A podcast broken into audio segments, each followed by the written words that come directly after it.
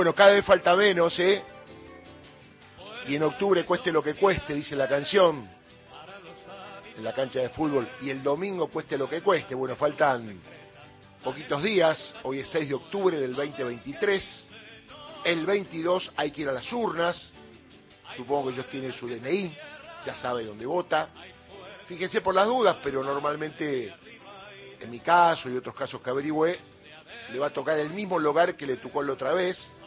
Los que votan en capital sin tanto problema ya con el tema de el ridículo y curro del voto electrónico, que implica dinero, que hubo que pagar empresas en dólares, implica demoras, indica fastidio. Y la verdad que si hay gente que le cuesta ir a votar o no quiere ir a votar, encima le pones trabas, no, así lo más fácil, amigo. Mucho más fácil. Que voten con la vieja boleta, eh, ahora van a ser dos en capital, donde claramente están los candidatos que usted quiere para el futuro de su país. Repito, el futuro de su país. A ver, ¿cómo empezar con esta pelea de la derecha para ver quién le va a sacar más derechos a los argentinos? Y que muchos argentinos no lo saben, no se dan cuenta, o porque están enojados no entienden. Bueno, acá le vamos a hacer entender. Porque la letra con sangre entra. Le vamos a hacer entender que a los amigos que tienen trabajo en este momento, la derecha, una más feroz que la otra, considerando que lo más importante en la Argentina son los empresarios, que supongo yo que no son millones, que un voto de un empresario es un voto. El tema que cuando eligen opciones de derecha supone que hay otros que lo votan, porque con los votos de los empresarios no gana nadie solo las elecciones. hay 40% de pobres. A usted me dice que los pobres votan los mismos que votan los empresarios, que son los que bancan, acompañan y aplauden en los coloquios, esos muy finos, ¿eh? con unos ricos sanguchitos finos, ¿eh? y que van y se aplazan, se, se abrazan, se aplauden. Bueno, esos coloquios a mí no es lo mío, che, no es lo mío.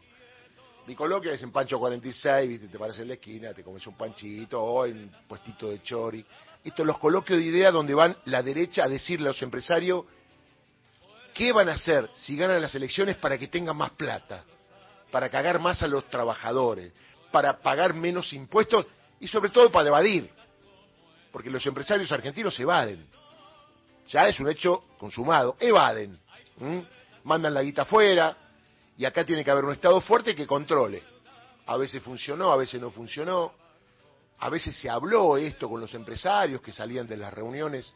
Se acuerdan diciendo, sí, muy bien, estuvimos con Alberto Fernández y vamos a respetar la lista de precios cuidados.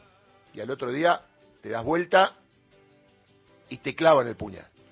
Pero hoy es el tema del derecho laboral. Ya demostramos el otro día que Patricia Bullrich de derecho penal no tiene idea. ¿Está bien? Vamos a ir punto por punto, esperemos llegar al 22, que nos queden temas y que de algo, no es que sepa, porque no sabe de nada, de algo por lo menos lea, para cuando va a hablar y dice cosas, al menos lo haya leído y que alguien se lo dijo, no como se dijo en el debate en el Rincón del Vago. Porque también parece que tiene un problema de entendimiento, porque a veces vos podés leer y no podés transmitirle a la gente lo que leíste, entonces desvirtuás, tenés tantos matices derechosos, tantos matices de izquierda, de cuando era montonera, y te chocan esas cosas, porque yo creo que cuando era montonera no estaba a favor de quitarle derecho a los laburantes, todo lo contrario. En aquella época eran soñadores que querían cambiar el mundo, que querían mejorar la situación de mucha gente, y es más, querían el gobierno de los trabajadores, porque era el socialismo, era la izquierda y era el rol del Estado al frente de un gobierno de trabajadores. Pero eso pasaba en otra época, no como ahora que Milei sigue hablando del comunismo en China, del comunismo en Rusia. Putin es comunista para Milei. ¿Está bien? Lo dejamos ahí. Muy leído, muy estudioso, pero se quedó en el tiempo, ¿no? Carlos Marx está muerto y enterrado, como dice la canción del Nano Serrat. Y obviamente atacó a Lula, ahí lo están matando en Brasil, pobre Amilia, ahí lo presentan como el loco de la Argentina, como el loco de la motosierra. yo sé que a él no le interesa, ni tampoco es a su votante, pero en varios países, Perú, Uruguay, la verdad, lo presentan en programas de humor, como el loco de la motosierra, y ponen a gente que lo imita. Digo, uy, esto está pasando en la Argentina. Bueno, a muchos no le va a interesar. Pero doy toda esta vuelta para escuchar a Patricia Bullrich, que fue al coloquio de idea,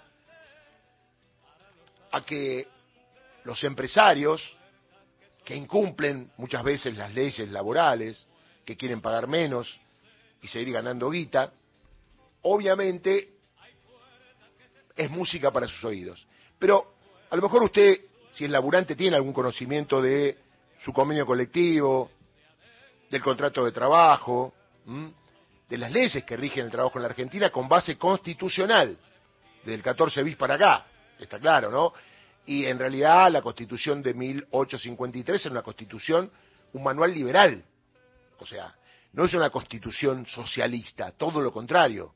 Es el manual del liberalismo de esa época de Juan Bautista Alberri, todo liberal. Sin embargo, mire, Patricia Bullrich, ignorando que hay una constitución, ignorando los derechos de los trabajadores, que yo no puedo creer que haya trabajadores que la voten, pero bueno, así está la historia.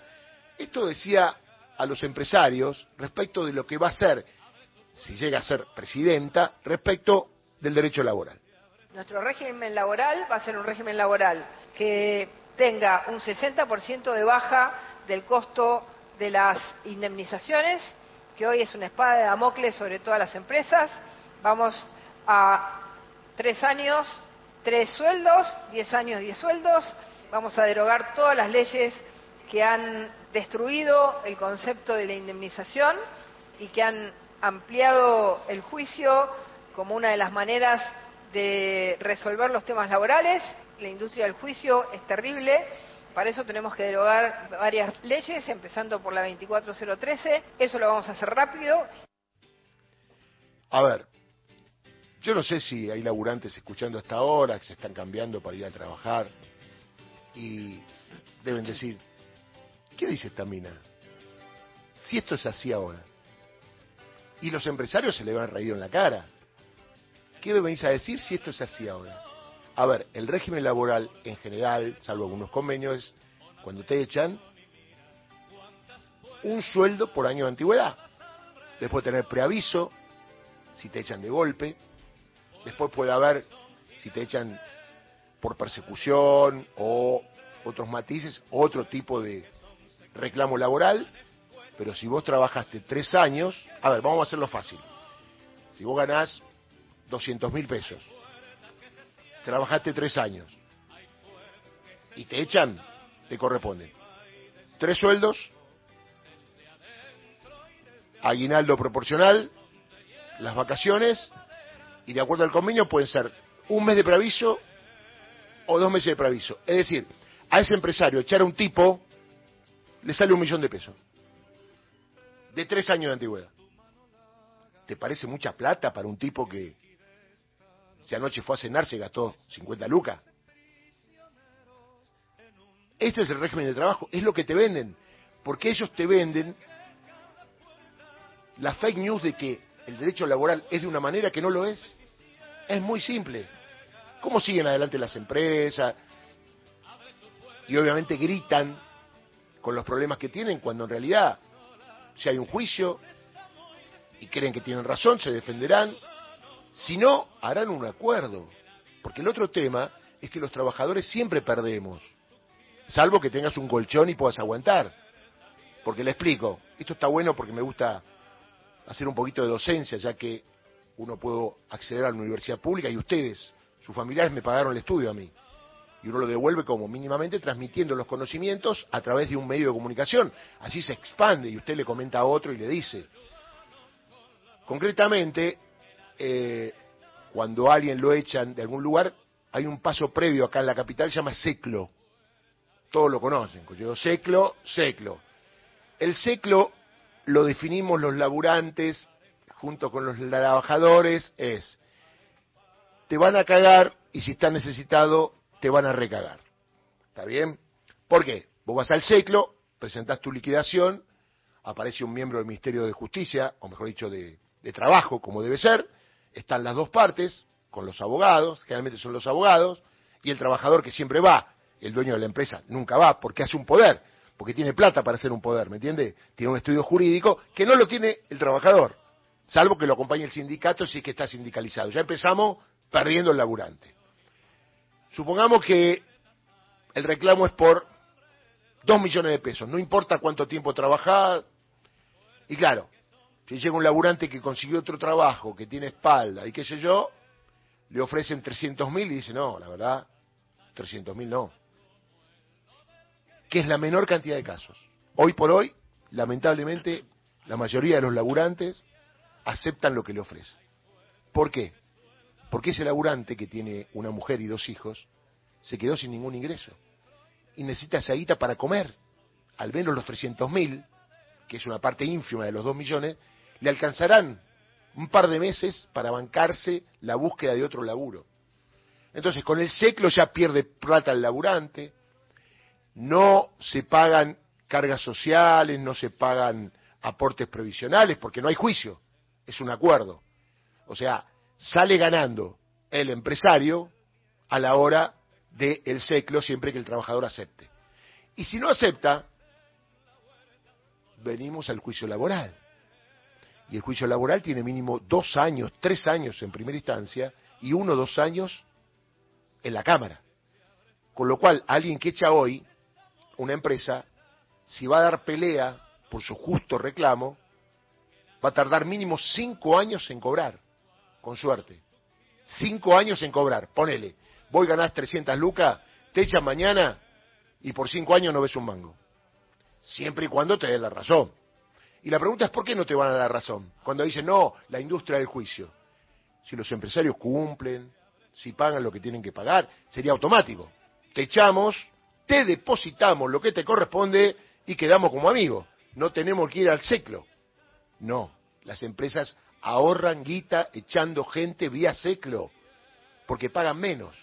Mire, en muchos lugares hay trabajadores en negro que facturan, porque eso quiere decir que no están en relación de dependencia. Y la legislación establece que el trabajador que está más de determinados meses en un lugar ya adquiere, de hecho, la relación de dependencia.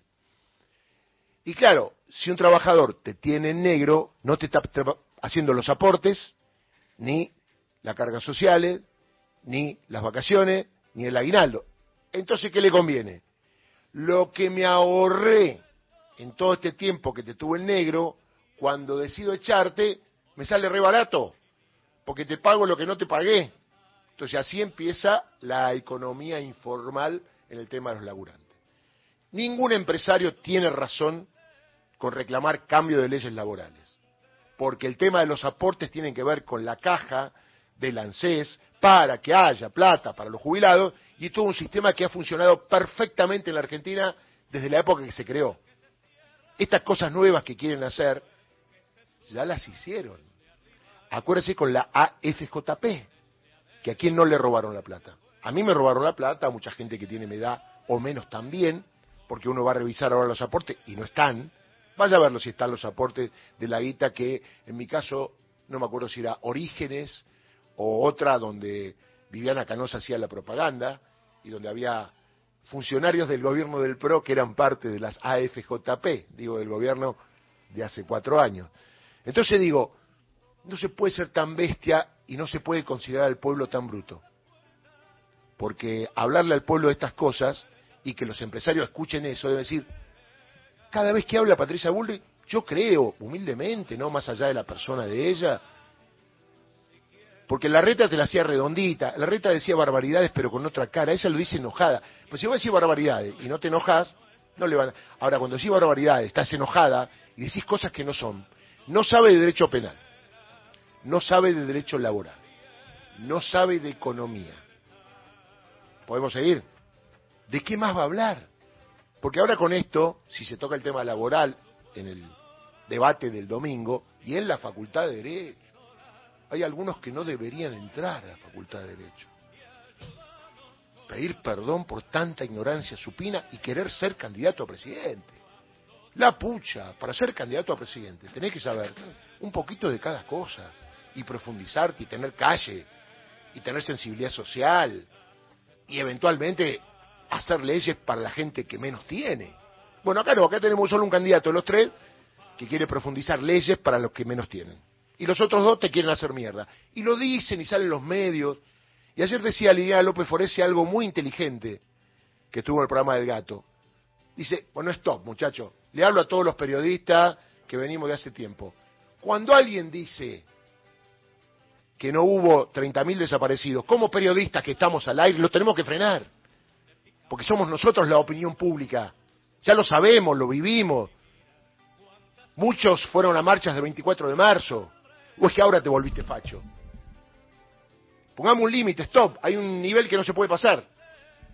¿De qué está hablando, señor candidato? Porque ella decía que los periodistas deberían también actuar, no solamente como locutores, o que tal tiene 30 segundos, o tiene derecho a réplica. Deberían decir, perdón, perdón, ¿cómo es esto de los 30.000 desaparecidos? Explique. Si no le dice ningún otro candidato, hay que explicarlo. Porque si no van quedando cosas que ya deben ser totalmente asimiladas por el pueblo argentino. No es que fueron 30.000, seguramente fueron muchos más. Muchos los que murieron, porque eso desaparecieron hay muertos también. Y hay gente que se exilió y no volvió más. Entonces, esto tiene que ver con que decir cualquier cosa hoy en la Argentina es gratis. Y yo sé que la gente está en otra cosa, pero digo, cuando está enojada es por ahí porque le echaron del laburo. Y entonces atendés si te echan del laburo lo que te corresponde y lo que quiere hacer Patricia Bullrich. Y otro dato, los trabajadores no tienen un acceso tan fácil a un abogado, como los empresarios sí. El presidente de la UIA, que estuvo, es abogado. Mirá cómo están las cosas. No es industrial, no es empresario, es abogado. Ya que no sabe de qué lado está cuando hay un juicio laboral. ¿Está del lado de los sindicatos? ¿Está del lado de un trabajador? No, está del lado de las empresas. ¿Y qué van a querer los empresarios? Lamentablemente yo voy a considerar que, atento a todo lo que veo, la mayoría de los argentinos somos empresarios. Porque si no, no se entiende. ¿Cuántos empresarios hay? ¿Diez mil? ¿Mil? ¿Cien mil? ¿Un millón? Bueno, ese es el voto para los tipos que quieren cagar a los laburantes. No, hay más. Y se pelean para ver quién hace el coloquio con más garcas. Garcas en términos amigables, ¿no? Querer ganar más plata, viajar por el mundo, tener los mejores autos, las mejores casas y mandar la guita al exterior. Este es el tema, mandar la guita al exterior. Entonces, para que usted aprenda, humildemente, hoy le contamos cómo es el derecho laboral, por arriba no vamos a profundizar, que hay sindicatos, que hay convenios colectivos de trabajo, que hay leyes que se deben respetar, que hay incumbencias de cada uno. Mire, en el gremio periodístico tenemos locutor, conductor, columnista, operador, cada uno tiene su régimen especial. Y el Estado debe hacer cumplir las leyes que los empresarios no quieren cumplir. Porque el empresario hoy, si quiere, te echa 100 laburantes y se va. ¿Y sabes cuándo empieza a pagar eso? Cuando vos y tu familia ya quedaron en la lona. Bueno, esto quieren en materia laboral. Ya te explicamos lo que quieren en materia penal. Si algún día vos te detienen, te van a grabar. No, pero vos no hiciste nada, igual te van a grabar, ¿eh? Barbaridades, sepan que son barbaridades, que a algunos si le gusta esto, puede haber algún laburante que le guste que le saquen la indemnización, que no le paguen las vacaciones, porque si no, estamos engañándonos a nosotros mismos y estamos engañando al país. Si a vos no te gustan las vacaciones, no te gusta el aguinaldo, no te gusta tener sindicato, no te gusta tener obra social, todo lo que está registrado y que algunos vienen a querer cambiar y que es tan fácil y tan bueno para los que menos tienen sobre todo, bueno, anotate, llamame y yo te hago la nota para que vos renuncies. Este mes a tu sueldo, porque no te gusta cobrar sueldo, o a la parte proporcional de las vacaciones, o a la indemnización, o al tema de los accidentes de trabajo y los derechos que tenés. A ver, el laburante tiene que tener más derechos que los empresarios. ¿Por qué? Porque el laburante no corre el riesgo porque no gana guita en función de los empresarios. Ser empresario es asumir el riesgo. Te puede ir mal o te puede ir bien. Si te va bien, bárbaro, tenés que aumentar el sueldo, incorporar más trabajadores, cosas que no haces, y si te va mal, tenés que tener guita para pagar las indemnizaciones porque esa gente trabajó con vos durante mucho tiempo tiene una familia para mantener. Por eso esa canción, me matan si no trabajo, y si trabajo me matan. Yo creo que a los trabajadores, algunos se matan a sí mismos y a otros lo están matando los medios hegemónicos de comunicación. Que la vida está puerta abierta.